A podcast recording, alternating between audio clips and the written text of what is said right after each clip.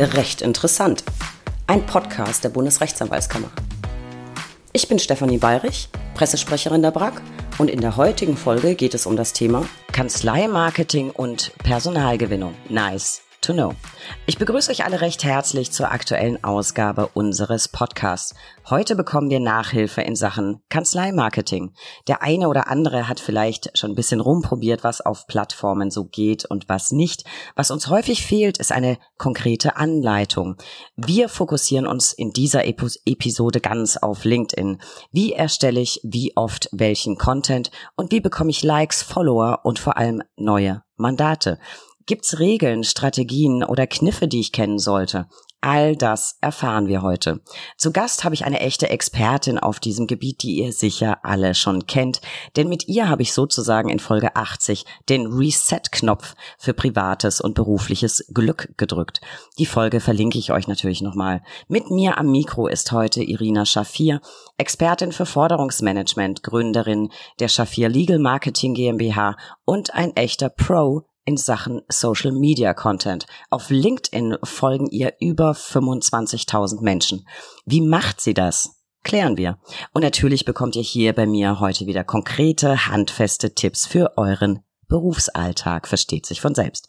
Liebe Irina, ich freue mich riesig, dass du heute mal wieder zugeschaltet bist und Zeit hast, ein wenig mit mir zu plaudern. Liebe Steffi, ja, vielen Dank. Ich freue mich sehr, wieder dabei sein zu dürfen und freue mich sehr auf unser gemeinsames Gespräch. Ich auch und vor allem auf die ganzen Tipps, die ich heute natürlich persönlich auch absahnen will. Irina, ich stelle dich zu Beginn noch mal ganz kurz vor. Du bist Rechtsanwältin in Bad Freienwalde, Brandenburg, Inhaberin deiner eigenen Kanzlei, Kanzlei Schafir, und du bildest auch Mitarbeiter von Kanzleien und Unternehmen zu zertifizierten Forderungsmanagern aus. Du bist Gründerin, ich habe es eben schon angeteasert, der Schafir Legal Marketing GmbH und Coach. Beruflich wie privat beschäftigst du dich gerne mit den Themen Resilienz, Gelassenheit und Mindset. Auch darüber haben wir in der letzten Folge schon gesprochen und geklärt haben wir auch, dass du eine Spezialistin in Sachen Neuanfang bist. Ähm, deinen ersten Restart hast du sozusagen im Alter von sieben Jahren hingelegt, als du ohne ein Wort Deutsch zu sprechen mit deiner Familie deine Heimat verlassen hast. Und du hast einen zweiten Neustart als Anwältin hingelegt. Wer mehr darüber erfahren will, sollte unbedingt in unsere letzte Episode reinhören. Wir haben auch schon geklärt, deswegen sparen wir uns das heute, warum du Jura studiert hast und weshalb du Anwältin geworden bist. Heute, finde ich, fokussieren wir uns wirklich komplett auf das Thema Marketing für Kanzleien. Ein ganz, ganz wichtiges Thema und genau damit kennst du dich bestens aus. Deswegen bin ich sehr gespannt, was du uns heute alles verrätst. Vielleicht mal so zum Einstieg ähm, ich habe gesagt, wir fokussieren uns auf LinkedIn. Wann hast du dich eigentlich selbst bei LinkedIn angemeldet? Wie lange bist du da schon dabei?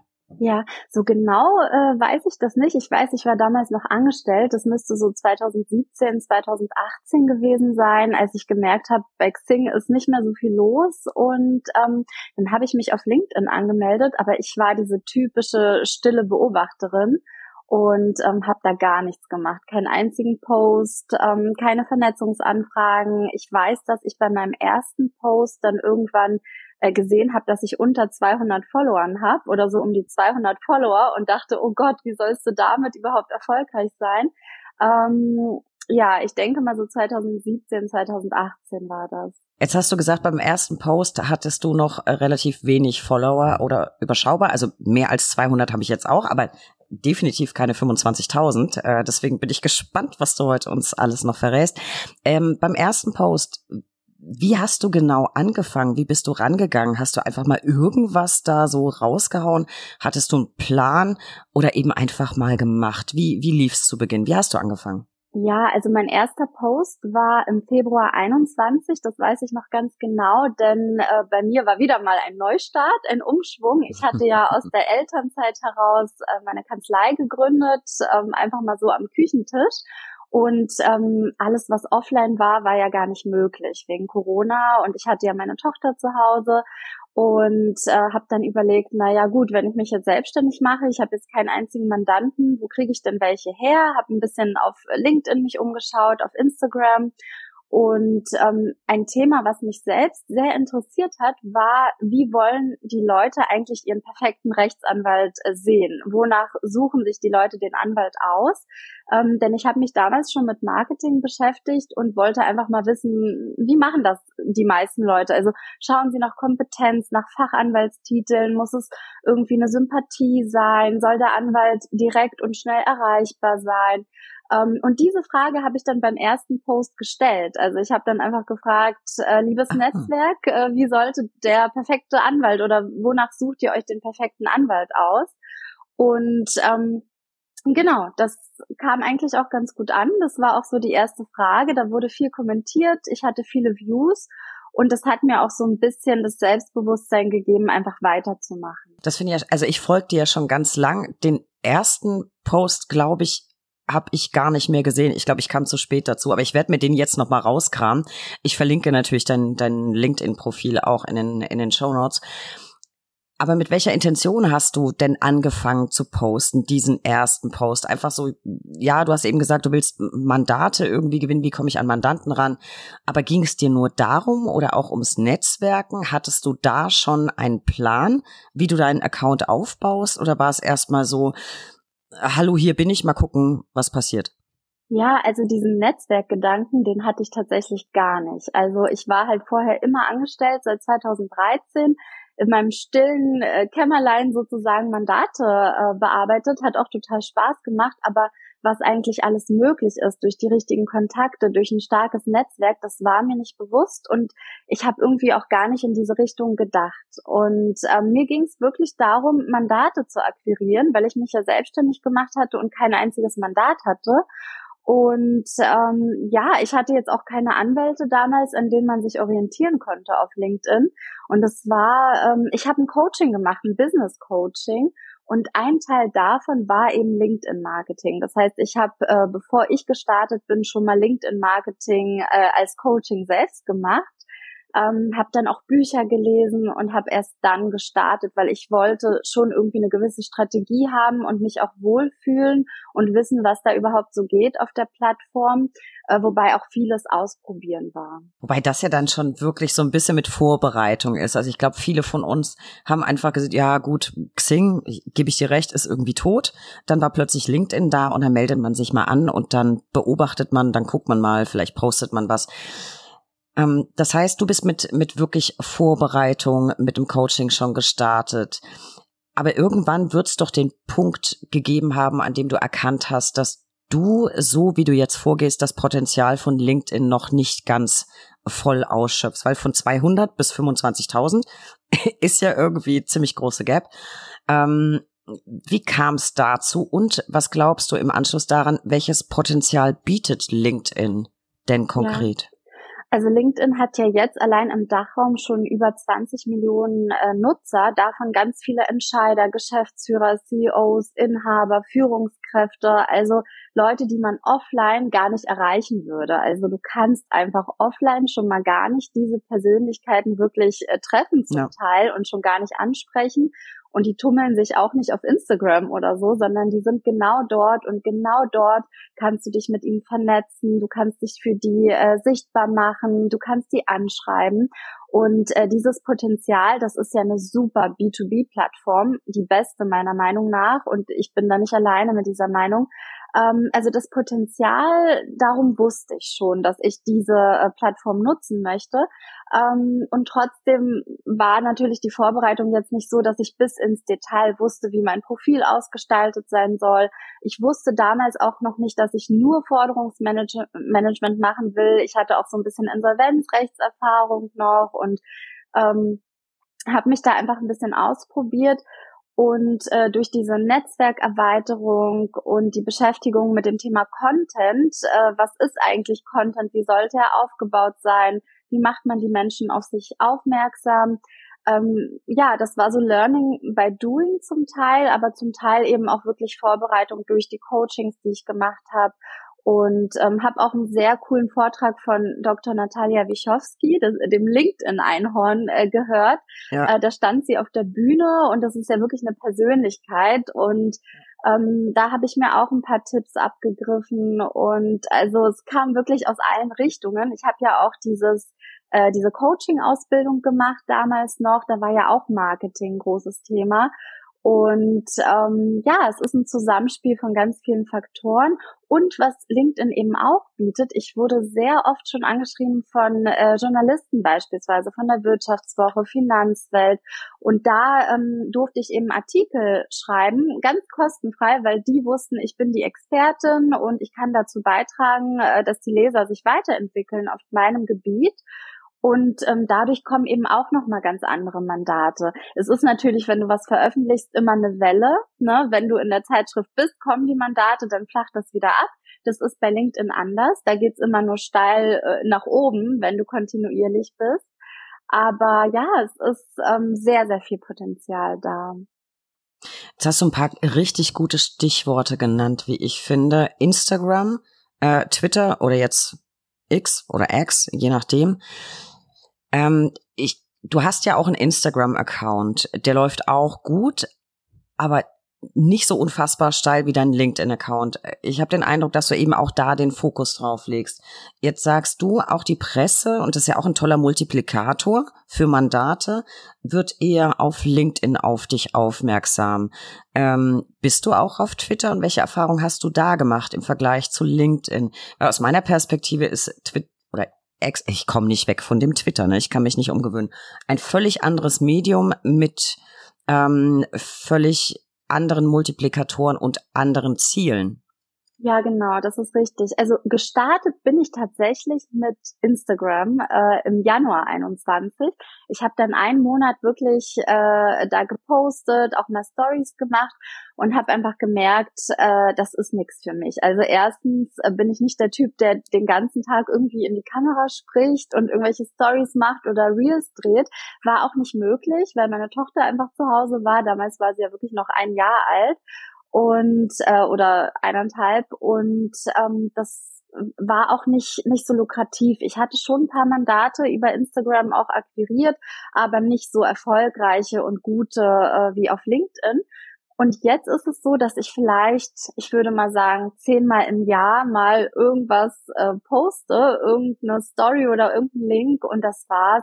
Die Follower wachsen auch nicht. Die habe ich damals tatsächlich äh, seit dem Kanzleianfang, seit der Gründung gesammelt und manche sind da, manche sind auch wieder gegangen, weil ich da eben nichts mache.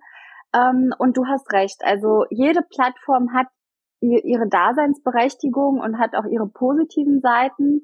Ich finde, dass Instagram oder TikTok beispielsweise sehr gut sind für Strafverteidiger, für Rechtsanwälte aus dem äh, Familienrechtsbereich oder Erbrecht, also alles, ja. was die Leute privat betrifft. Ähm, habe auch eine ganz tolle, erfolgreiche Strafverteidigerin mal äh, im Urlaub getroffen und dann waren wir bis zwei Uhr nachts, saßen wir in der Bar und haben über Marketing gesprochen. Ich über LinkedIn, sie über Instagram und das war total spannend, weil für sie funktioniert Instagram natürlich besser. Aber ich habe auch Kunden, zum Beispiel die Annegret Petersen, das darf ich ja sagen, weil sie mich auch öffentlich, äh, äh, ja, eine Rezension auch öffentlich geschrieben hat. Ähm, bei ihr funktioniert zum Beispiel auch LinkedIn super und sie ist ja so im Bereich Familienrecht, Erbrecht. Ähm, sie hat jetzt, äh, ich glaube, vor ungefähr einem Jahr das Coaching gemacht, hat jetzt auch fast 9000 Follower.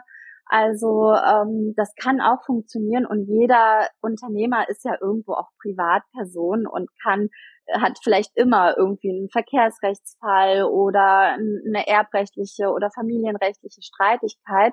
Ähm, deswegen glaube ich, dass LinkedIn einfach immer funktioniert. Aber insbesondere ja. für die wirtschaftlichen Themen. Ja. Liebe Grüße an Annegret, der folge ich auf beiden Plattformen und ich nehme sie aber auch auf LinkedIn deutlich häufiger wahr ja. als auf Instagram. Geht, geht mir auch so. Ähm, ich, ich glaube, dass, dass äh, und ich bleibe jetzt dabei, Entschuldigung, Twitter ähm, zur Mandatsgewinnung und zum Netzwerken nicht das richtige Tool ist. Das ist für mich eher so eine Diskussionsplattform, da wird viel gestritten, ähm, aber sehr schnelllebig und nicht so nachhaltig. Also Instagram ist auch relativ schnelllebig. Ich nutze Instagram tatsächlich zum, zum Netzwerken eher ähm, mit die Anwaltsbubble auf Instagram ja. ist der Hammer. Ich kenne ganz ja. viele äh, Kolleginnen und Kollegen über Instagram, nicht über LinkedIn. Und dann connectet man sich hinterher auf LinkedIn. Und ich glaube, du hast einen ganz wichtigen Punkt angesprochen.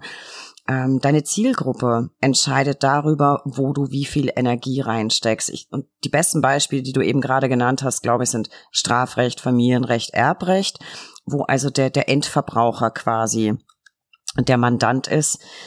Ähm, das kann natürlich zufällig auch ein Unternehmensinhaber oder CEO sein, deswegen da ist er wieder Schnittstellen, aber ich glaube, das läuft wirklich gut auf Instagram und alles, was so im, im Business-Bereich ist, ist eben LinkedIn.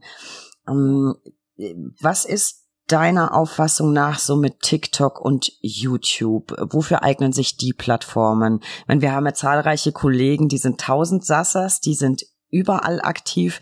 Bei, bei TikTok fällt mir ein äh, Christian Klages von So geht Recht. Das ist ja unfassbar, wie das da steil geht. Ähm, YouTube, äh, Christian Solmecke, Recht to Go, mein ultimativer YouTube-Papst. Hm, wie würdest du das einordnen jetzt für uns nicht äh, super Promis? Äh, wir sind ja alle ganz normale Anwälte. Äh, wie würdest du da TikTok und YouTube im Verhältnis zu LinkedIn oder Instagram einordnen? Ja, also die Reichweite auf TikTok oder äh, YouTube, die ist deutlich schneller zu erreichen und man kann da deutlich schneller wachsen als auf LinkedIn. Das ist schon so. Ähm, aber man muss sich halt einfach wirklich überlegen, ähm, wer ist meine Zielgruppe? Für wen will ich da sein? Und natürlich ähm, ist YouTube und TikTok auch viel für Verbraucher. Ähm, ich kenne jetzt nicht so viele Unternehmer, die da wirklich bei YouTube irgendwas eingeben, so Forderungsausfall für Unternehmen oder so, ne? Oder ähm, die sich auf den Zufall verlassen, wen sie gerade da vorgeschlagen bekommen, äh, von YouTube beispielsweise, sondern ähm, es ist so eine Art Vertrauensaufbau auf LinkedIn. Also die Leute sehen dich nicht unbedingt, wenn sie ein Problem haben, aber wenn sie dich kontinuierlich sehen und sie haben dann ein Problem, dann kommen sie einfach zu dir. Ähm, LinkedIn ist auch viel, ähm, ja, wie soll ich sagen, für mich ist es einfach viel seriöser. Die Unterhaltungen sind da seriöser, äh, die Menschen treten seriöser auf. Ähm, du hast da meiner Meinung nach ein ganz anderes Niveau und ich kann nicht ausschließen, dass ich in zwei Jahren sage, ich will jetzt einen YouTube-Channel und das Equipment habe ich zum Beispiel schon, ähm, aber ich bin wirklich, ich arbeite sehr zeitsparend. Also Social Media nimmt bei mir wirklich sehr, sehr wenig Zeit in Anspruch. Heute habe ich auch beim Kaffee gepostet, äh, fünf Minuten und dann war der Post draußen. Und dann geht es einfach darum zu schauen, äh, wie ist die Interaktion, kann ich noch irgendwas beitragen, irgendwas kommentieren oder so. Und für YouTube oder TikTok, da hast du natürlich schon einen gewissen zeitlichen Aufwand. Ne? Du musst dich irgendwie vor die Kamera setzen. Ja, kann man nicht vergleichen. Hat beides seine Vorteile. Glaube glaube ich auch, das ist ein wichtiger Punkt, das äh, Zeitmanagement. Wie viel Zeit will ich investieren? Wobei ich auch finde, ein wirklich fundierter Text auf LinkedIn, der ist auch nicht in zwei Sekunden geschrieben, aber das finde ich auch geht eher mal nebenbei, wenn man irgendwie Ideen gesammelt hat. Ich würde schon sagen, TikTok oder ein Reel auf Insta ist super fix. Also da hältst du, brauchst ja nichts als dein Handy. Ähm, dann legst du noch einen, einen, netten Titel drüber oder eine Musik. Das geht, glaube ich, relativ schnell. Ich finde, YouTube ist mit sehr viel mehr Aufwand verbunden. Wobei es natürlich Kollegen gibt, die teilen das auf allen Plattformen. Häufig ist aber YouTube durchaus ausführlicher. Das würde ich auch so sehen. Das muss dann auch professionell sein. Ähm, ich habe jetzt demnächst, oder ich habe ja jetzt auch ein, ein YouTube-Channel, da ist noch nicht viel drauf, aber die ersten Folgen äh, von unseren Live-Podcasts sind da schon drauf, damit man einfach auch mal gucken kann. Ich persönlich glaube, dass TikTok weniger ein Informationsmedium als ein Unterhaltungsmedium ist. Ich glaube, dass du da sehr, sehr schnell viele Follower generieren kannst, wenn du witzige Videos machst. Ich bin mir aber nicht ganz sicher, was da am Ende wirklich bei rumkommt oder hängen bleibt.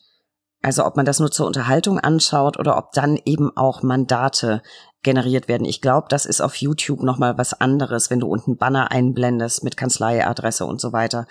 Ähm, aber ich bin da auch nicht der Profi. Ich finde es äh, aber ähm, sehr, sehr spannendes Thema. So, zurück zu LinkedIn. Damit kennst du dich richtig, richtig gut aus und hast inzwischen, muss man so sagen, ja ein eigenes Geschäftsmodell auf LinkedIn quasi aufgebaut. Und du bringst Kolleginnen und Kollegen bei, wie man sich erfolgreich auf LinkedIn positionieren kann.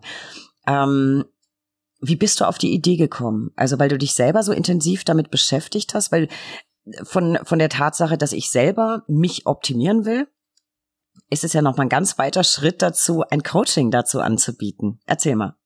Ja, das stimmt. Also ähm, bei mir war das so, dass ganz viele Anwaltskollegen gefragt haben, wie ich das mache, wie, wie ich einfach so schnell wachse und in die Reichweite gehe, während die gar nicht wussten, wie sie anzufangen haben auf LinkedIn, weil wir Anwälte sind ja auch zum Teil ein bisschen ähm, Kopfmenschen und viele haben dann gedacht, ach, wie, wie soll ich anfangen? Und ich will mich bloß nicht zum Affen machen und worüber soll ich schreiben? Und ähm, ich will ja nicht verkaufen, ich bin ja Anwalt, ich will das Vertrauen wahren und ähm, haben ja sehr viele Zweifel und haben mich dann gefragt, wie ist es eigentlich bei dir, Irina? Wie, wie kann es sein, dass du so viele Mandate damit akquirierst und äh, die Leute kommentieren und ja, wie funktioniert das überhaupt? Und ich habe ganz vielen einfach ähm, gesagt, ja komm, ich helfe dir, ich erkläre dir das, wir treffen uns zu einem Zoom-Call und dann habe ich das einfach nebenbei äh, in meiner Freizeit äh, komplett kostenfrei gemacht und habe jetzt auch nie irgendwie einen Gedanken daran verschwendet, ähm, das beruflich zu machen ähm, bis eine Anwältin dann gesagt hat,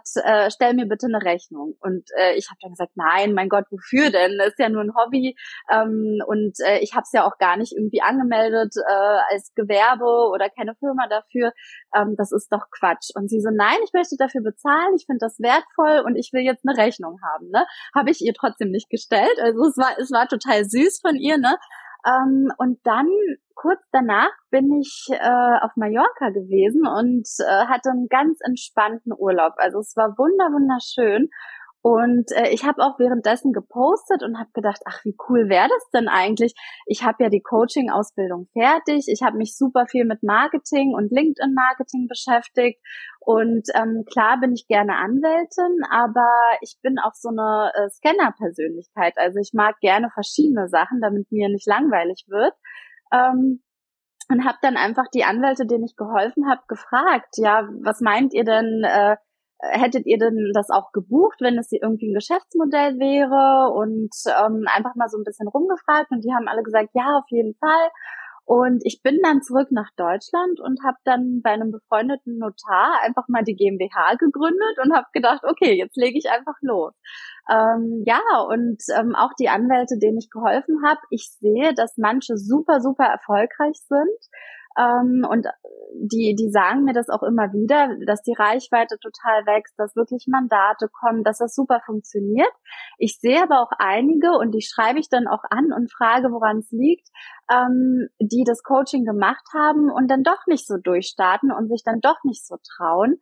Und äh, wir bauen die Schaffilige Marketing GmbH jetzt immer mehr als Agentur auf und schreiben auch Content. Also ich arbeite mit Content Writern, ähm, bin ja auch, äh, habe eine Kolumne bei einem Verlag, ähm, wo auch diejenigen Anwälte, die ich betreue, auch sehr gut in die Presse kommen, äh, mit deutlich günstigeren Konditionen.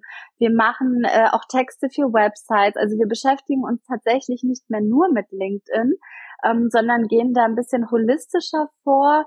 Ähm, ja, einfach um noch mehr Aufmerksamkeit auf verschiedenen Medien für die Kunden zu erregen. Aber im, ja, im Hauptteil ist dann schon LinkedIn-Marketing. Ähm, genau.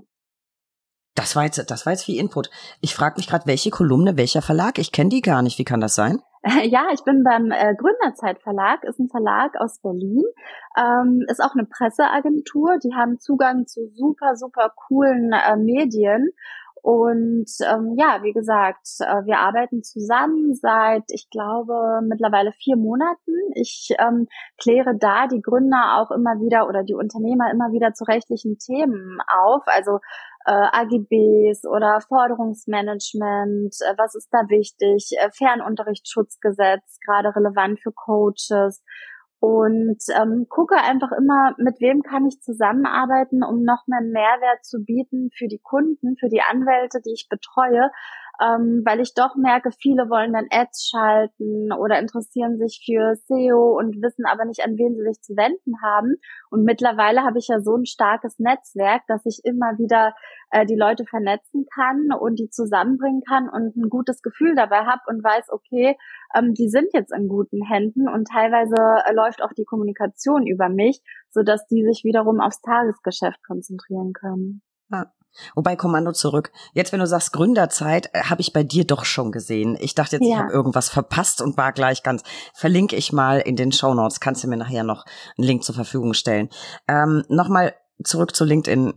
es denken ja viele, ja, mein Gott, das ist doch kein Hexenwerk. Ich poste ein Foto von mir und dann schreibe ich irgendwie einen Text dazu. Äh, ganz so einfach ist es aber ja nun doch nicht. Es gibt ja schon Grundregeln, die den Unterschied zwischen wirklich erfolgreichen Accounts ähm, und ich sag mal jetzt böse Präsentation auf Amateurniveau ausmachen. Ähm, und ich habe schon gesagt, ich lerne auch immer gern dazu. Also hau mal raus. Worauf muss ich achten? Welche Themen sind beliebt und welche Themen poste ich für welches Netzwerk? Ja, also meinen Kunden sage ich immer 40, 40, 20 und zwar 40 thematisch, 40 Prozent ähm, immer thematische Sachen. Bei mir ist es ja Forderungsmanagement, ähm, da poste ich manchmal, was ist Forderungsmanagement, wie funktioniert die rechtliche Durchsetzung, wie ist das mit den Zinsen, alles Mögliche rund um mein Thema, damit die Menschen einfach ähm, wissen, was ich mache, wofür ich stehe, welche Themen mich beruflich beschäftigen und womit sie eben zu mir kommen können. 40 Prozent, also 40 weitere Prozent sind immer ein Call to Action am Ende. Ne? Also es kann was Thematisches sein, es kann ähm, irgendwie ein äh, Lesetipp sein oder ähnliches.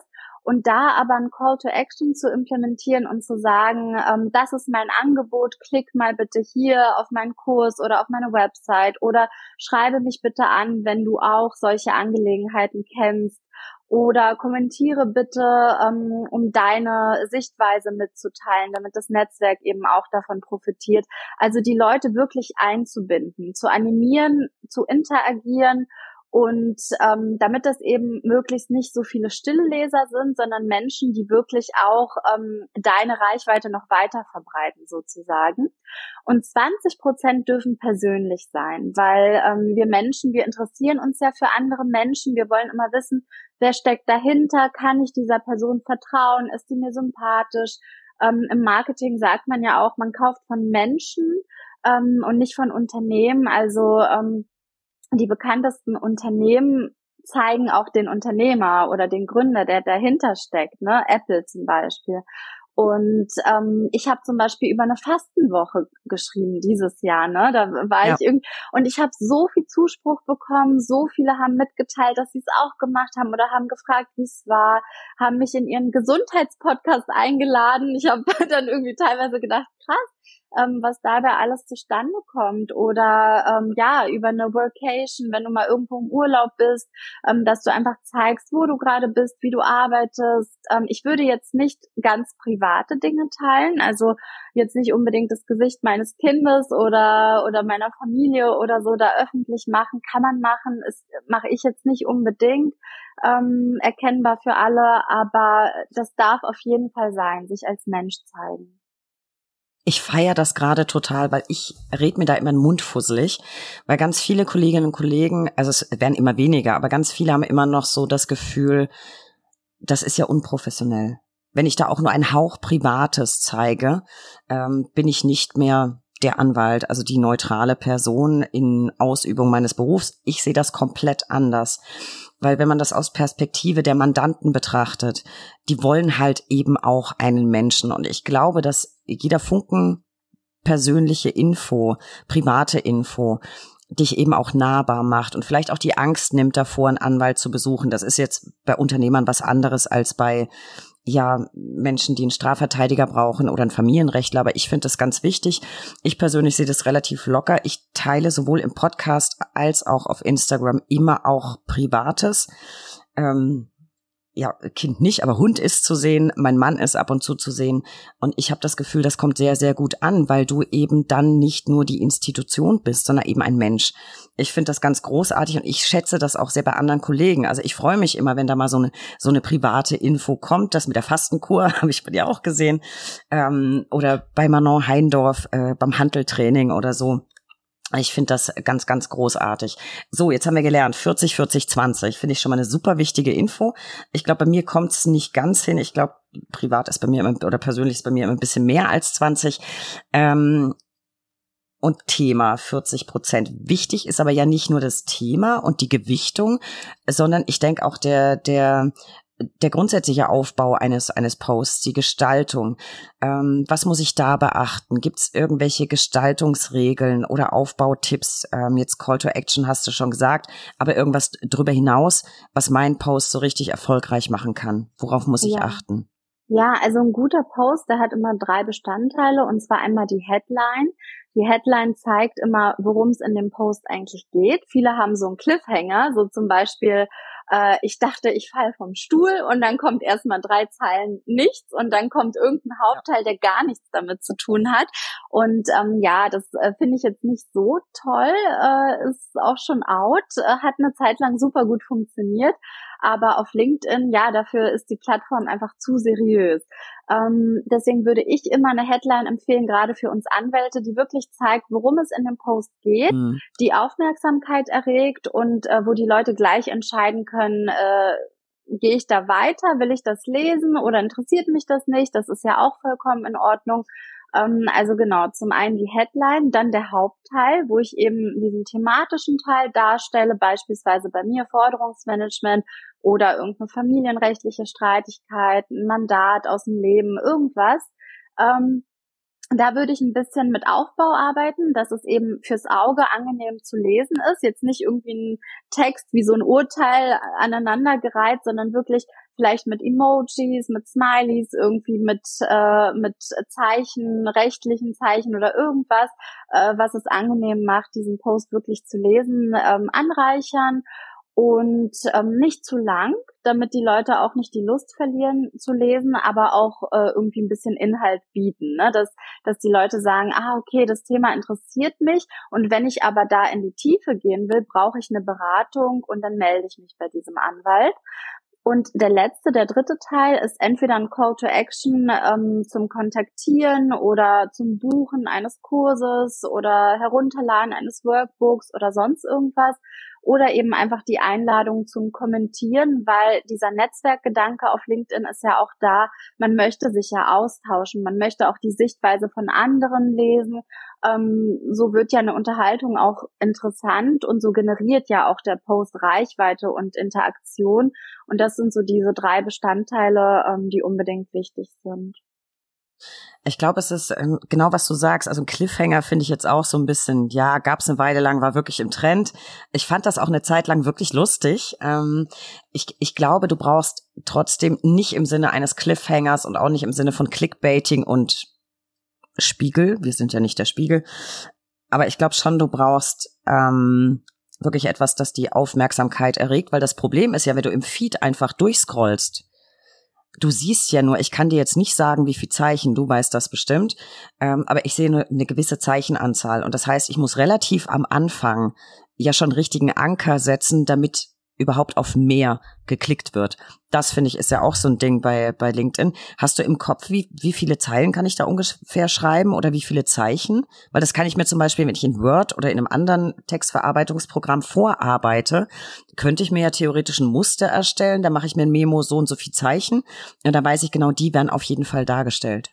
Ja, kann ich dir gerade gar nicht sagen, weil die Zeichen stehen direkt im Post. Also wenn du auf Beitrag klickst, dann stehen da die Zeichen. Ich schreibe tatsächlich immer in LinkedIn. Ich weiß, dass es sich auch geändert hat, aber ich habe es gerade nicht im Kopf tatsächlich. Aber ich meine, es sind immer nur so, gerade wenn du noch ein Bild hast, glaube ich, sind es immer irgendwie nur die ersten zwei, drei Zeilen. Ach, du meinst, wie viel man sieht? Ja, ja, ja, ja genau. genau. In der Vorschau, ne? Du musst ja dann ja. immer auf den Mehr-Button. Ah ja, genau. Ja, Mhm, richtig. Deswegen würde ich einfach nur die Headline und dann vielleicht eine Zeile freilassen und dann schon mal anfangen zu schreiben und vielleicht irgendeinen coolen Einleitungssatz, wo jemand dann denkt, ja, äh, will ich unbedingt lesen. Ne? Ähm, es gibt aber auch tatsächlich Tools, ähm, ja, ich will jetzt auch kein direktes empfehlen, weil ich jetzt mit keinem besonders gute Erfahrungen habe. Ich bin kein Fan davon, aber es gibt Tools, ähm, wo du drin schreiben kannst und wo du schon mal sehen kannst, wie dein LinkedIn-Beitrag äh, angezeigt wird für andere, wie die das eben sehen. Aber ich muss tatsächlich sagen, für uns Anwälte, ich würde da jetzt auch nicht zu viel ähm, drüber nachdenken, wie, wie das so äußerlich wirkt und einfach auch ein bisschen auf, auf sich selbst vertrauen und man selbst sein. Weil wenn man jetzt wirklich versucht, Social Selling zu betreiben, das geht ja schon in die Richtung so, ich will unbedingt jetzt was verkaufen, ist das auch ein bisschen äh, krampfhaft. Also wir dürfen tatsächlich als Anwälte einfach mal so berichten, wie es uns gerade passt und ähm, wie es für uns angenehm ist. Und die richtigen Mandanten, die werden immer kommen, weil für jeden, für jedes Produkt gibt es einen Käufer und für jeden Dienstleister gibt es den passenden Kunden ähm, ich empfehle auch immer einfach man selbst zu sein. Das, das glaube ich auch. Das unterstütze ich äh, in, in, ja, in vollem Umfang. Ich glaube, es reicht schon einfach, sich äh, zu vergegenwärtigen, dass wenn ich anfange zu schreiben, sollte ich nicht mit sowas anfangen. Übrigens, was mir gestern beim Bügeln wieder eingefallen ist, weil dann muss ich schon auf den Mehr-Button klicken, ähm, einfach mit, mit einem, ja, irgend catchy Einstieg ähm, und ich glaube auch, wenn man es zu doll macht, eben mit diesen Cliffhangern oder mit so überbordenden, ja, auf ja, Boulevardpresseniveau, ähm, ja, referierenden Überschriften, glaube ich, ist es einfach ein bisschen pushy. Das finde ich, finde ich auch immer nicht so gut. Und da habe ich auch immer schon keine Lust, weiterzulesen. So, wenn wir jetzt einfach mal unterstellen, wir haben es geschafft, ähm, uns den Aufbau zu vergegenwärtigen, 40, 40, 20, wir denken immer an Call to Action. Ähm, was glaubst du, wie oft, in welcher Regelmäßigkeit muss ich veröffentlichen, damit ich in den Algorithmus komme? Also gibt es da irgendwelche Regeln, feste Regeln, an die ich mich halten sollte bei der, bei der Contentplanung? Ja, also diese Frage kommt tatsächlich super oft. Viele denken, sie müssten jeden Tag oder jeden zweiten Tag posten, um auch wirklich präsent zu sein. Ähm, man sollte aber auch jedem Post die Chance geben, eine gewisse Reichweite zu erzielen. Wenn man dann immer wieder hinterher postet, ähm, dann strahlt der vorherige Post ja nicht so weit aus. Ähm, ich empfehle immer zwei bis dreimal die Woche. Tatsächlich mache ich auch manchmal äh, gar keine Posts in der Woche und lasse die Posts davor wirken oder ähm, poste einmal die Woche. Aber so am Anfang würde ich schon sagen, zwei bis dreimal die Woche, damit man sich einen Namen macht, damit man eine gewisse Reichweite hat. Und später kann man sich dann auch mal ein bisschen zurücklehnen und sagen, so jetzt poste ich mal nicht, jetzt habe ich Urlaub äh, oder jetzt poste ich einmal und die Mandanten kommen sowieso. Also die äh, wissen sowieso, wer man ist und äh, das kommt alles automatisch. Ähm, ja, und äh, vom Algorithmus her gibt's natürlich auch bestimmte Tage und bestimmte Zeiten, äh, die besonders gut sind. Ähm, da hat man aber eben auch immer im Hinterkopf zu behalten, wer ist meine Zielgruppe. Also wenn ich zum Beispiel ITler habe als Zielgruppe, dann weiß ich ja, ich kann auch in der Nacht posten. Ne? Ähm, genau. Und wenn ich aber zum Beispiel uns Anwälte habe als Zielgruppe und ich poste am Montag um 13 Uhr, dann weiß ich, die sind gerade am Schreibtisch, die haben gerade einen super stressigen Tag, arbeiten irgendjemanden ein oder arbeiten irgendwas aus oder sind beim Gericht oder so, die erreiche ich dann nicht so, ähm, während ich sie am Sonntag aber ganz gut erreiche oder vielleicht irgendwann um sieben Uhr morgens, wenn die noch ihren Kaffee trinken und ähm, noch nicht bei der Arbeit sind. Und da würde ich ein bisschen eben gucken, wer ist eigentlich meine Zielgruppe. Und wichtig zu wissen ist eben auch, die ersten zwei Stunden nach Veröffentlichung eines Posts sind ausschlaggebend für die Reichweite und die Interaktion. Also man darf sich das wirklich so vorstellen, dass bei LinkedIn äh, wie so eine Männchen sitzen und gucken, okay, wie viele Views hat der Post in den ersten zwei Stunden, wer hat kommentiert, wie viele Kommentare, wie viele Likes, ähm, gab es da eine Interaktion in den Kommentaren. Deswegen empfehle ich, wenn kommentiert wird, dass man dann eben auch zurückschreibt und eine Unterhaltung auch führt in den ersten zwei Stunden. Das ist ausschlaggebend. Was danach passiert, ist gar nicht mehr so ausschlaggebend für die Reichweite und es wirkt, wie gesagt, nach. Wenn die ersten zwei Stunden super sind, dann wirkt der Post auch die ganze Woche teilweise nach. Ja, das habe ich auch schon. Und das wäre meine nächste Frage gewesen. Ähm, ich sehe da immer ganz unterschiedliche Reaktionen, wenn jemand deinen Post kommentiert. Manche geben immer nur ein, ein, ein Herzchen, also dass dir der Kommentar gefällt. Oder ähm, markieren wieder denjenigen, der dir was gepostet hat, sprechen ihn an und antworten dann was. Das mache ich in aller Regel, wenn ich es schaffe, weil ich das Gefühl habe, dass du damit eben auch wieder äh, den Post nochmal hochholst. Ne? Weil du kriegst ja auch auf LinkedIn, darf man nicht vergessen, von all den Personen, denen du folgst, ja auch wieder eine Mitteilung. Irgendjemand hat reagiert auf den Post von XY. Das ist dann wieder in meinen Benachrichtigungen drin. Ja. Und deswegen glaube ich, ist es ganz wichtig, dass man da nicht nur zur Kenntnis nimmt, sondern immer interagiert mit jedem Kommentar, wenn es denn zeitlich irgendwie möglich ist. Ähm, würdest du auch bestätigen? Ja, auf jeden Fall. Also es ist immer gut zu interagieren, zu kommentieren, zu liken. Man muss natürlich gucken, dass es sich äh, wirtschaftlich auch so ein bisschen rentiert. Eine Stunde von einem Anwalt, äh, wir wissen ja alle, wie viel die kosten kann.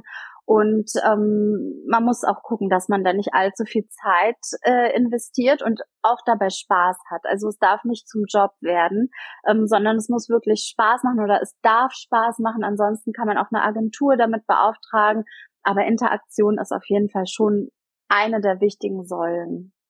Ja, und nochmal zu dem Thema Uhrzeiten, ähm, sind ja im Netz erhältlich. Wenn man danach sucht, kannst du genau gucken, zu welchen Uhrzeiten funktioniert welche Plattform, auch nach Berufsgruppen zum Teil oder eben generell.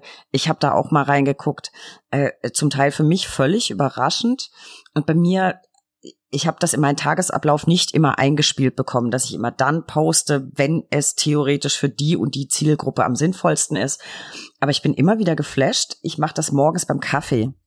Also die, die ersten Posts, weil ich da einfach Zeit habe. innerhalb von ein paar Minuten, also bei mir ist es meistens Instagram, haben das 100 Leute gesehen. Da dachte ich, Leute, wie, wie früh seid ihr denn bitte wach? Aber ich bin eben nichts Besonderes. Alle anderen sitzen halt auch dann beim Kaffee da und äh, scrollen halt äh, durch LinkedIn oder Instagram. Und gerade in der Anwaltsbubble stelle ich das fest. Also vor dem vor dem Arbeitsantritt im Büro, äh, da geht's ab auf den auf den Plattformen in in unserem Metier, habe ich auch festgestellt. So, Irina, jetzt unterstellen wir, wir haben wahnsinnig Reichweite erreicht mit deinen Tipps. Ähm, wie mache ich aus dieser Reichweite denn dann Umsatz? Weil das ist ja kein Automatismus. Jetzt mal so ganz für doofe, jetzt habe ich einen Account mit 20.000 Followern, die finden alle total witzig, was ich poste. Aber wie mache ich Mandate draus? Ja, also Reichweite ist natürlich nicht gleich Umsatz. Ich kenne Leute teilweise über Instagram, die super viele tausende Follower haben. Äh, jetzt nicht unbedingt aus dem Anwaltsbereich, aber auch. Und die haben noch einen Nebenjob, also sind angestellt, weil sie davon gar nicht leben könnten. Auch wenn sie irgendwie 100.000 Follower haben. Ähm, man muss natürlich als Anwalt äh, Vertrauen schaffen. Ne? Man muss zeigen, wofür stehe ich was biete ich eigentlich an, was kann man bei mir buchen, welche Dienstleistungen erbringe ich. Und ähm, wir wissen ja alle aus dem Marketing, dass die Leute ähm, eine bestimmte Anzahl von Kontaktpunkten ähm, zu einem Produkt oder zu einer Person, die eine Dienstleistung anbietet, brauchen, um wirklich zu sagen, ja, will ich haben. Ne? Und ähm, wenn ich jetzt zum Beispiel als Anwältin einmal schreibe, ähm, ich mache Inkasso, Forderungsmanagement und ähm, wenn man eine offene Forderung hat, kann man sich äh, an mich wenden. Und dann kann es halt sein, dass jemand das sieht, aber gar kein Interesse hat, sich bei mir zu melden. Wenn ich es aber siebenmal mache und die Person sieht mich siebenmal und sagt, wow, krass, das ist ja eine Expertin für Forderungsmanagement, die spricht ja ständig von nichts anderem, ähm, erzählt hier von Mandaten, ähm, die sie bearbeitet hat, ähm, wie sich die Zinsen geändert haben, äh, von Vollstreckungssachen. Äh, also die hat tatsächlich Ahnung auf diesem Gebiet. Die schreibe ich jetzt an. Die hebt sich halt ab von der Konkurrenz und ähm, man muss als Anwalt äh, tatsächlich öfter auch erscheinen und sich öfter zeigen mit seinem Kerngebiet äh, und seinen Kernkompetenzen. Und das Stichwort ist halt wirklich Vertrauen. Und Reichweite ist immer gut, aber ich kann ja auch eine große Reichweite haben, ohne was zu machen. Also ich könnte jetzt zum Beispiel ganz wild äh, Vernetzungsanfragen schicken und äh, sagen wir mal, die Hälfte wird angenommen und ich habe dann 10.000 Follower. Ähm, das ist zwar cool, aber wenn ich kein Content liefere und nicht sichtbar bin für die Leute mit, mit meinen Kompetenzen oder mit meinem Angebot, ähm, dann kann ich damit natürlich auch keinen Umsatz machen, weil dann bin ich einfach nur äh, in deren Reichweite, aber mehr auch nicht. Das ist auch ein gutes Stichwort. Ich habe ähm, wahrgenommen bei LinkedIn einige Kollegen und Kolleginnen, ähm, die also wirklich, wie du sagst, wie irre ne Netzwerkanfragen oder Vernetzungsanfragen verschicken und auch wirklich alles annehmen, was ihnen geschickt wird. Ähm, ist das der richtige Weg oder würdest du sagen, ähm, es ist schon sinnvoll, ein bisschen auszusieben? Ja, also wie im wirklichen Leben auch. Wir würden uns ja jetzt auch nicht mit irgendjemandem unterhalten, der irgendwie daherkommt und uns irgendwie komisch vorkommt, ähm, Netzwerken darf man online genauso wie offline. Und wenn, es gibt auch auf LinkedIn Fake-Profile, ne? Auch wenn das ja. deutlich seltener der Fall ist, weil die ja doch strengere Richtlinien haben als andere Plattformen. Aber wenn ich sehe, da hat jemand irgendwie vielleicht äh, zehn Follower und da ist kein Foto, ich weiß nicht, wer dahinter steckt, oder es ist äh, irgendwie, weiß ich nicht, kommt mir wie ein äh, Bot vor oder ist irgendwie was ganz komisches, nehme ich das auch nicht an. Oder ähm, wenn ich dann gleich per Direktnachricht äh, angeschrieben werde mit irgendeinem Thema, was mich halt gar nicht interessiert. Ja. Ähm, was man aber durchaus machen darf und sollte, ist äh, Kontaktanfragen anzunehmen von Menschen, die nicht zur eigenen Zielgruppe passen. Also wenn ich ja. zum Beispiel sehe, Lehrerin aus München oder so, dann denke ich, okay, Lehrer, naja, man hat die schon mal einen Forderungsausfall. Aber bei mir ist es so, dass die meisten Mandate äh, einfach durch Empfehlungen auch von äh, LinkedIn-Followern sind. Also es kann jetzt auch ihr Mann irgendwie ein Unternehmer sein, der einen riesen Forderungsausfall von zwei Millionen hat und die sagt, guck mal, ich kenne da eine, die macht nur Forderungsmanagement. Also da darf man schon ähm, unvoreingenommen sein. Das glaube ich. Also ich gucke mir alle Profile einmal an, bevor ich so eine Netzwerkanfrage annehme. Und wenn es so gar nicht passt, äh, dann nehme ich es einfach nicht an. Also es muss schon irgendwie so im Weit. Bei mir ist es ja noch was anderes als bei dir, aber ich check schon einmal so, ich nicht Background-Check, aber ich gucke mir einmal das Profil an. Ähm, was ich noch ansprechen wollte, äh, weil wir da gerade das, das wieder gestreift haben, so ich muss immer wieder über meine Themen sprechen. Da gibt's ja unterschiedliche Möglichkeiten. Ich kann ja so meine Mandanten es gestatten, aus Mandaten berichten oder von Verhandlungen, sollte man natürlich immer drauf achten. Verschwiegenheitspflicht idealerweise, das kann ich auch gleich zu Beginn machen, mir das Einverständnis holen. Oder ich muss eben sehr, sehr stark anonymisiert berichten. Das ist eine Möglichkeit, also aus konkreten Mandaten. Oder abstrakt, wenn es neue Rechtsprechung gibt oder ähm, Gesetzgebungsverfahren. Was läuft besser? Oder ist eine Mischung aus allem ideal? Was würdest du sagen? Ja, tatsächlich eine Mischung. Also es gibt ja auch diese Leute, du kennst es vielleicht, der blaue Typ, der rote Typ, äh, emotional oder äh, auf Zahlen, Daten, hm. Fakten basierend. Und ähm, wenn du alle mal so ein bisschen ansprechen willst, es gibt diese blauen Typen, wie viele Anwälte eben selber auch sind, die dann äh, auf Zahlen, Daten und Fakten und Rechtsprechung und bestimmte Urteile und mit Quellenangabe, damit man die sofort nachlesen kann. Also solche gibt es. Und dann gibt es auch welche, die einfach ähm, emotional sind, die wollen eine Geschichte hören, die wollen vielleicht äh, wissen, wie diese Geschichte ausgegangen ist, also Storytelling sozusagen. Ähm, da würde ich sehr darauf achten, dass es anonym bleibt, das Mandat, ist ja klar. Ähm, aber ich würde tatsächlich eine Mischung empfehlen aus allem. Ich glaube auch, dass, also auch da bin ich, glaube ich, nichts Besonderes. Das kommt bei mir auch immer sehr gut an, weil du halt siehst, okay, der befasst sich nicht nur theoretisch was ich natürlich auch erwarte. Ich erwarte natürlich auch, dass mein Anwalt auf Zack ist mit Gesetzgebung, mit aktueller Rechtsprechung. Ich will aber auch sehen, dass der on the road ist, genau mit dem Thema. Deswegen, das kommt bei mir auch immer am besten an. Ich glaube, das ist ein sehr, sehr guter Tipp. Jetzt haben wir sehr viel über das ähm, Generieren von Mandaten gesprochen äh, was mich auch immer wieder bewegt und ähm, wozu ich viel angesprochen werde, ist der Fachkräftemangel. Würdest du sagen, dass in Zeiten von LinkedIn, wenn man so guckt, wer da so unterwegs ist, und das sind ja nicht nur Anwälte oder potenzielle Mandanten, dass LinkedIn auch ein tolles Tool ist zur Gewinnung von Personal? Ja, auf jeden Fall. Also ich habe tatsächlich auch Kunden, die sagen, Mandate kann ich eigentlich gar nicht mehr annehmen. Ich habe gar nicht äh, die Manpower, mir fehlen eigentlich eher die Arbeitskräfte. Und es gibt ja einerseits, also mein Coaching ist ja auch auf zwei Säulen basierend. Es gibt ja einmal, einmal dieses äh, Personenmarketing. Wie werde ich als Anwalt zur Personenmarke für Kanzleiinhaber beispielsweise? Aber es gibt auch Kanzleimarketing, also Legal Marketing, die Kanzlei als Ganzes. Und gerade so dieses Employer Branding, wo andere Angestellte über den Arbeitgeber berichten und einfach zeigen, wie cool das ist. Ähm, und auch ähm, sich die Kanzlei dadurch interessant machen für potenzielle Bewerber, das funktioniert super gut. Und ehrlich gesagt, es gibt auf dem Markt bestimmte Kanzleien, die hat man einfach auf dem Schirm. Ne? Es gibt welche, die wollen einfach zu Freshfields oder ne, die wissen, da kriege ich viel Geld. Ja, da muss ich wahrscheinlich auch mehr arbeiten als in anderen Kanzleien, aber das ist es mir wert. Und ähm, es gibt auch welche, die gucken nach dem Umkreis und sagen, ach ja, da ist eine Ein-Mann-Kanzlei, aber dafür habe ich einen fünf Minuten Arbeitsweg. Also manche hat man auf dem Schirm und entscheidet dann je nachdem, was für einen angenehm ist.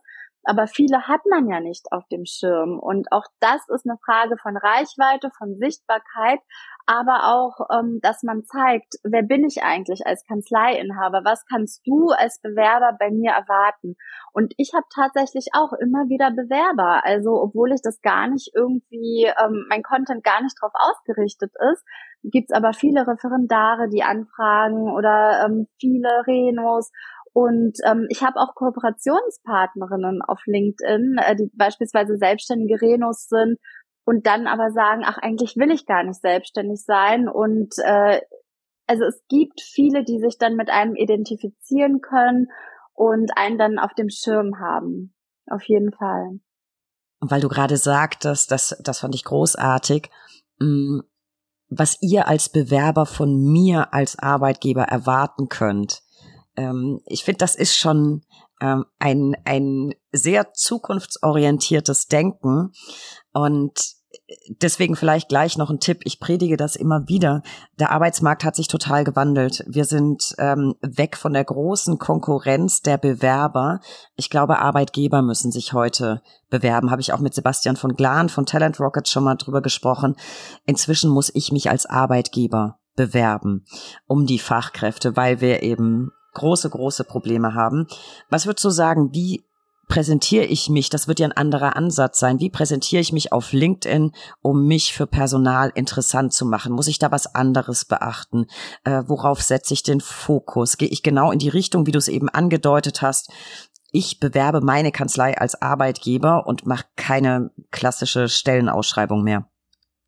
Ja, also wichtig ist, dass man eben die Kanzlei darstellt, dass man eben auch die Rechtsgebiete zeigt, für die man steht, ähm, dass man eben auch viel Employer Branding versucht zu machen. Ich habe Kunden, die halt tatsächlich auch sagen, ich will aber meine Angestellten gar nicht zeigen. Äh, Gerade wegen des Fachkräftemangels habe ich äh, Angst, dass die mir weggeschnappt werden. Also dieses mhm. Argument kommt echt öfter, wo, wo ich dann denke, krass, so denke ich ja gar nicht, aber spannend äh, zu erkennen, äh, wie, wie vielleicht andere denken. Es ist ja nichts gut und nichts schlecht. Es ist alles in Ordnung mit dieser Denkweise. Aber ähm, ich wäre gar nicht drauf gekommen.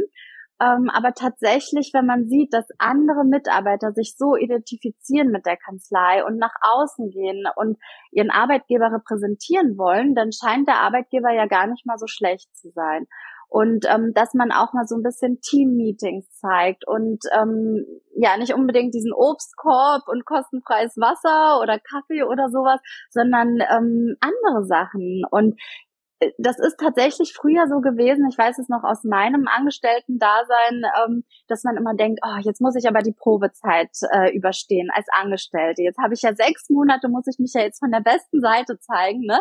Und alle reden so darüber. Alle neuen Mitarbeiter äh, denken dann an die Probezeit. Und die Probezeit ist aber für beide da. Und gerade heutzutage muss man sich ja auch mal äh, bewusst machen, der Mitarbeiter, der wird wahrscheinlich von zehn Kanzleien eine Zusage haben, hat sich vielleicht für dich entschieden, aber das heißt ja nicht, dass er in zwei Wochen nicht weg sein kann, äh, weil es ihm nicht gefällt. Also es hat was mit Respekt zu tun und ähm, ne, die, dieser Gegenseitigkeitsgedanke ist einfach wichtig für die, äh, ja, wahrscheinlich ist es heutzutage so, dass ich als Arbeitgeber denken muss, oh mein Gott, hoffentlich über, überstehe ich die Probezeit. ähm, ich, ich finde das auch immer sehr schön, wenn, wenn man so zwischen den Zeilen, also zwischen dem Arbeitsalltag, was in den in sozialen Medien sieht, ganz weit vorn ist da für mich immer die, die Rechtsanwaltskammer Düsseldorf. Auf Instagram kann man immer sehen, die machen Mittags-Yoga und posten davon Fotos. Finde ich ganz, ganz große Klasse. Ähm, also Leute, nutzt das, ähm, die Tipps gerade in Zeiten von Fachkräftemangel. Ich glaube, da kann man auch auf LinkedIn und vor allem Instagram ganz, ganz viel bewegen. Irina, du hast vorhin schon angedeutet, es gibt so ein paar Tools, die ich nutzen kann. Ähm, es kommt jetzt vielleicht nicht für jeden irgendwie ein kostenpflichtiges Tool ähm, in Frage und wir wollen auch keine Werbe, äh, Werbung machen, keine Werbeveranstaltung draus machen. Aber gibt's vielleicht so ein paar Sachen, die ich mir relativ niedrigschwellig zunutze machen kann? Also wenn ich gerade sage Contentplanung, ich schaff's nicht immer montags um sechs was zu posten. Gibt's irgendwelche Tools oder Einstellungen, die mir da ein bisschen helfen? Ja, also eine sehr professionelle, ähm, ein sehr professionelles Tool oder Plattform ist Linked Helper. Also das ist für uns Anwälte schon ein bisschen zu hochtrabend, würde ich sagen. Und ähm, da kann man aber alles Mögliche clustern, also Mandanten clustern, ob es jetzt ein Geschäftsführer ist oder eine Führungskraft. Man kann durch diese Plattform sogar ein Bot über Profile laufen lassen, damit die Profile merken, ah, der war auf meiner Seite, ich gehe mal auf seine Seite. Für mich als Anwältin, ich habe es ausprobiert, ähm, ich, ich habe mich sofort wieder abgemeldet, ähm, weil das nicht organisch ist. Für mich als Anwältin ist das einfach, ähm, hat das nichts mit Vertrauensaufbau zu tun, wenn da ein Bot durch irgendwelche Profile läuft und auf mich aufmerksam macht. Es funktioniert aber für Social Selling, für andere Berufsgruppen wunderbar. Was ich meinen Kunden empfehle, ist immer Canva. Ähm, gerade um den Banner schön zu gestalten. Das machen wir ja für unsere Kunden nach, nach Belieben ne, und zeigen denen einfach, ob es so passt. Viele Kunden wollen es aber auch selber anpassen. Ähm, oder für, für äh, Slideshows beispielsweise Canva ist immer super. Am besten die bezahlte Version, damit man auch alles nutzen kann. Und ähm, ich habe auch früher ähm, diesen Kalender genutzt über Canva oder Hootsuite, wo man eben einstellen konnte, ähm, das und das will ich posten und dann bitte am Freitag um 17 Uhr. Aber LinkedIn hat das ja schon implementiert. Das ist ja ganz neu. Aber du kannst, wenn du auf Beitrag klickst und da was reinschreibst und ein Foto schon mal hochlädst oder eine Slideshow oder was auch immer, kannst du dann unten rechts auf die Uhr klicken und da steht dann planen und dann planst du, wann das veröffentlicht werden soll. Da empfehle ich dann immer auf dem Handy so einen Wecker zu stellen und zu sagen, so, mein Post wird veröffentlicht, weil diese zwei Stunden dann anfangen zu laufen, dass man ab und zu mal reinguckt, wie die Interaktion ist und auch mal so ein paar Kommentare beantwortet. Das ist auf jeden Fall ein Tipp von mir, weil man vergisst das ja, wenn man nicht sofort postet. Und dann kann es passieren, dass irgendwie Menschen schon interagieren und von dir eine Antwort haben wollen oder dich was fragen oder sonst was. Und du hast es einfach vergessen und guckst erst zwei, drei Tage später rein und merkst, oh wow, krass, ich, ich habe meinen eigenen Post irgendwie verpasst.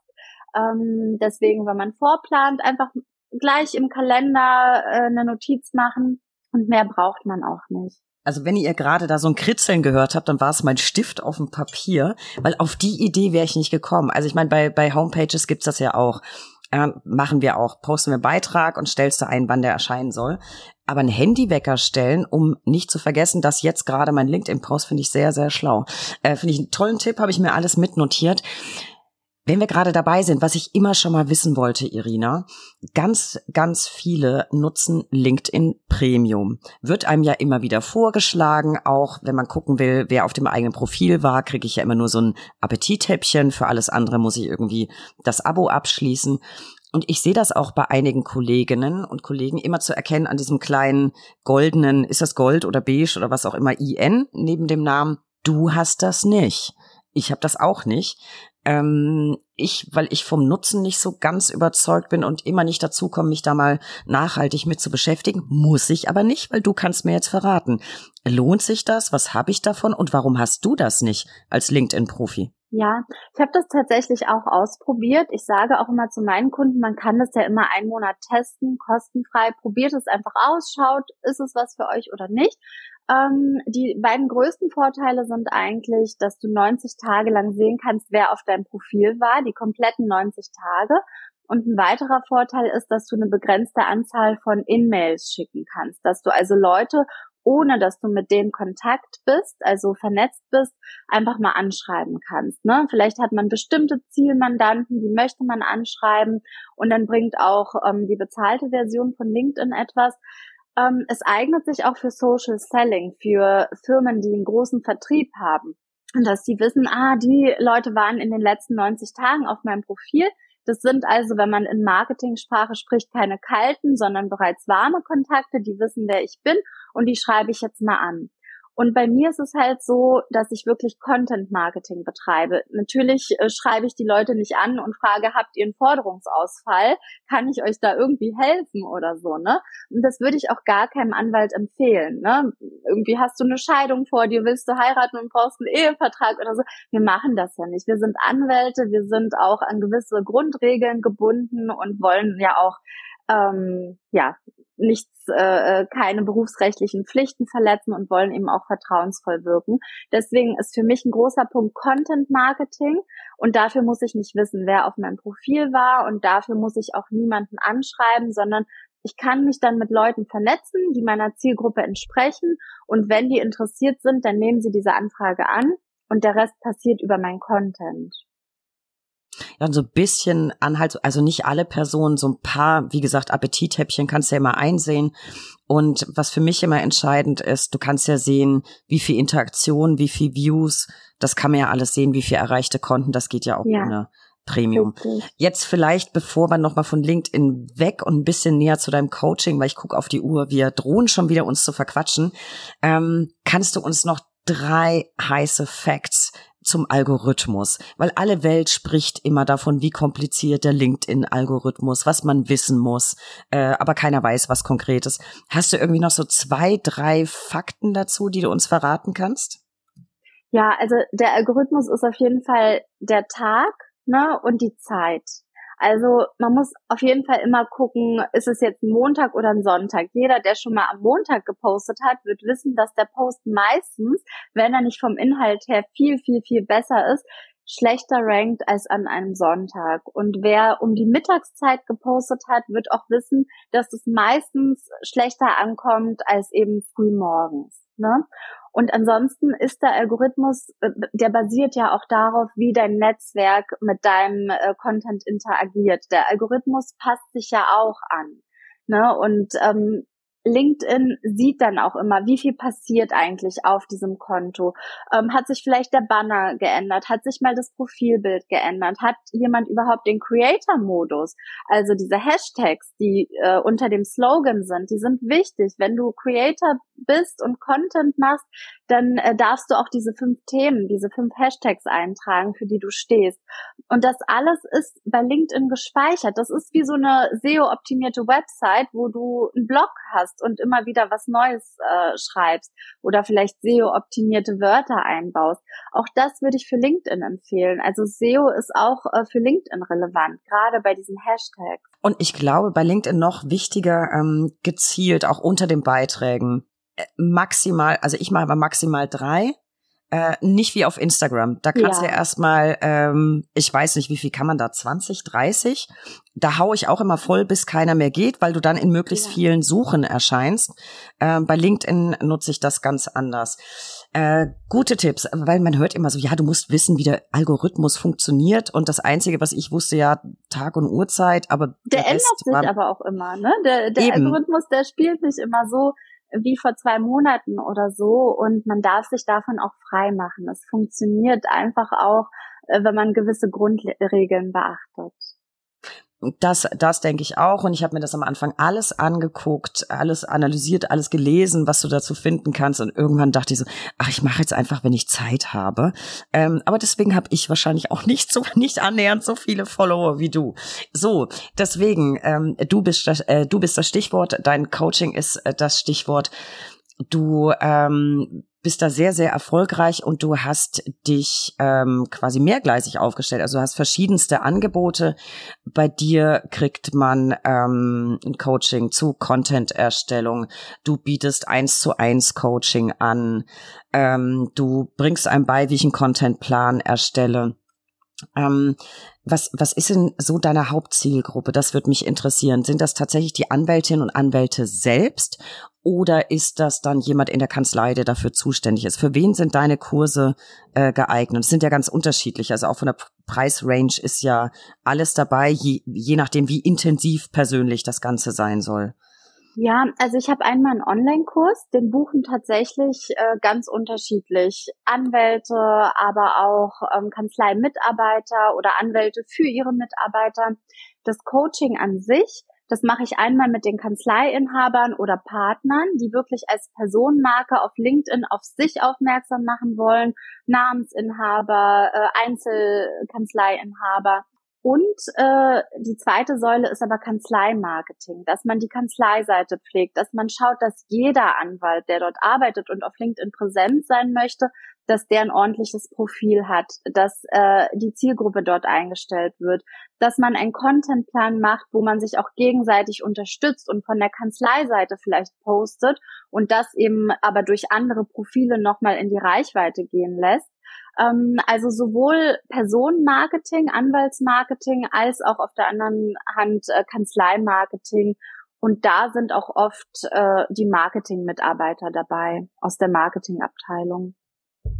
Wenn du sagst, äh, Contentplan, wie wichtig ist das, dass ich wirklich langfristig meinen Content plane? Ähm, ist das essentiell für, für wirklich großen Erfolg, für wirklich große Reichweite? Oder würdest du sagen, es reicht auch aus, wenn ich sage, ach, zweimal die Woche mache ich spontan irgendwas?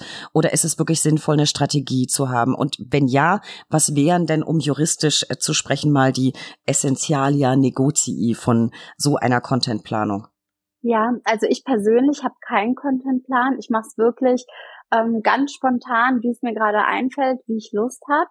Ich weiß, äh, dass, dass manche Anwälte das auch so machen und das super funktioniert. Aber aus der Praxis funktioniert es bei den meisten eben nicht, weil ähm, da steht das Tagesgeschäft an erster Stelle, die Mandatsbearbeitung, dann wird das Kind krank, dann äh, kommt irgendein Anruf. Und eigentlich wollte ich ja posten, aber jetzt habe ich es heute nicht geschafft, mache ich dann am Freitag. Und Freitag ist dann das, äh, der Hund irgendwie muss dann zum Arzt gefahren werden oder so. Und so passiert es, dass man doch kein Marketing betreibt, obwohl man es gerne machen würde. Und gerade für die Menschen, die sich dann leicht ablenken lassen und das nicht durchziehen, lohnt sich ein Plan.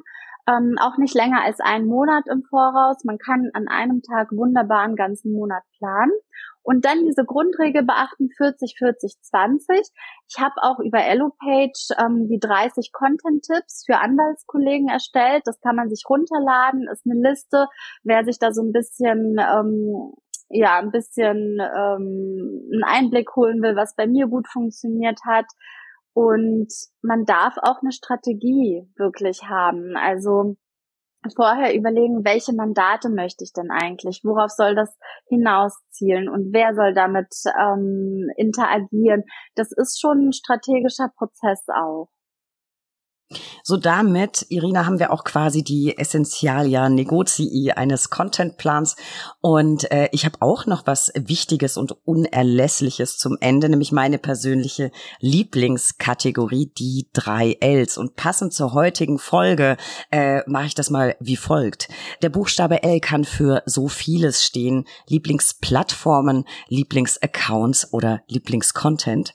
Irina, beim letzten Mal, glaube ich, hatten wir unter anderem über dein Lieblings Essen gesprochen, also will ich folgerichtig heute dein Lieblingsgetränk. Das ist der Cappuccino. Also bei mir geht morgens nichts ohne ein Cappuccino, einen doppelten Cappuccino.